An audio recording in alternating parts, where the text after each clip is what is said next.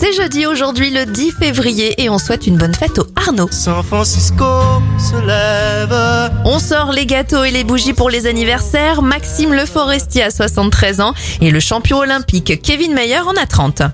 L'extincteur est inventé par Alanson Crane en 1863. En 1940, Anna et Barbera créent les personnages de Tom et Jerry. Le premier disque d'or de l'histoire est remis à Glenn Miller en 1940.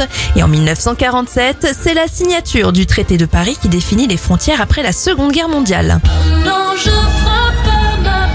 On referme cette éphéméride avec un dernier anniversaire, celui de Natacha Saint-Pierre. Elle a 41 ans aujourd'hui.